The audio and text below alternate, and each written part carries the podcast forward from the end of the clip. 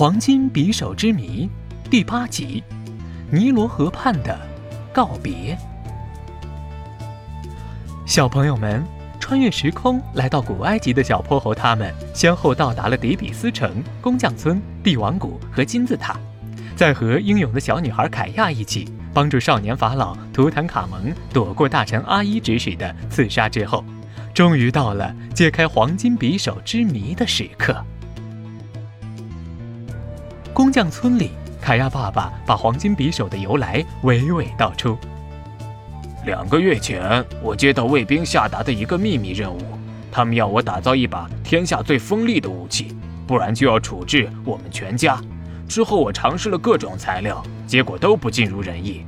万般无奈之下，我试了试那块从帝王谷陵墓的工地上捡回来的黑色石头，打造了这把匕首，居然成功了。这把匕首。削铁如泥。凯亚爸爸只是轻轻笑了一下，喝了一口自酿的啤酒，继续说道：“哼，在帝王谷那天，我看你们和凯亚身处危险境地，也顾不得太多了，就把匕首交给你们防身。没想到还立了大功了。”小泼猴心想，在法老陵墓旁一定有一个陨石坑，而这锋利的刀刃一定是用这陨铁材质锻造的。但这个时代的古埃及工匠们还不懂这些。哼哼猪这个时候变成了福尔摩斯，他说：“哼，我知道了，下达这个秘密任务的肯定就是那个奸臣阿伊。他想利用这把最锋利的匕首，借卫兵队长的手除掉阿图。可惜，哈哈哈哈，害人反害己了。”至此，大家心中关于黄金匕首的谜团终于解开了。搞清楚了黄金匕首的秘密，小泼猴、哼哼猪、龙小白和河马憨憨四人也要跟少年法老图坦卡蒙和凯亚告别了。跟你们一起驾车游历埃及的那几天，是我这辈子最自由、最愉快的几天，真的很不舍得你们离开。美丽的尼罗河畔，少年法老一脸的依依不舍，他已经把小泼猴他们当成自己最好的朋友。今后我一定会成为埃及有史以来最有名望的法老的。我要完成前无古人的伟业，让埃及人民都过上幸福的生活。小伙伴们也都很舍不得他们的新朋友，虽然他是至高无上的法老，但在他们心中，他永远是那个勇敢乐观、带他们游遍埃及的阿图。大家为他送上了最真诚的祝福。小泼猴还拿出了那个长布袋。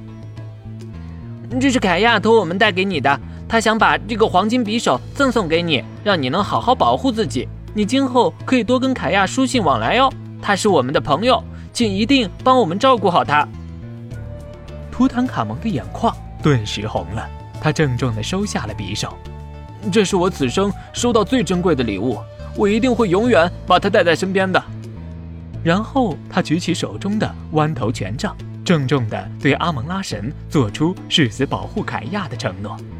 纸梭草在风中微微点头，船缓缓地开了。船上的哼哼猪冲图坦卡蒙拼命地挥着手。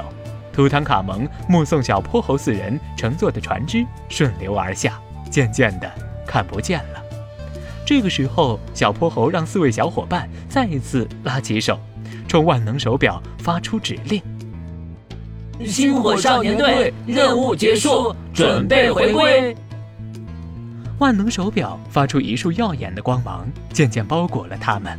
随着哔哩哔哩的一阵声音，当他们四人再睁开眼睛时，已经回到了玄教授位于波波城的实验室里。小泼猴迫不及待地把黄金匕首的秘密和在古埃及的见闻经历一五一十跟玄教授讲了一遍。玄教授哈哈大笑，夸他们做得好。并且告诉他们，马上就会有新的探索任务交给他们，希望他们先好好休息。小伙伴们都欢欣雀跃，摩拳擦掌，等待迎接新一次的挑战。不知道他们接下来又会有什么新的发现，还会光临哪一段历史时空呢？小朋友们，我们下个故事再见吧。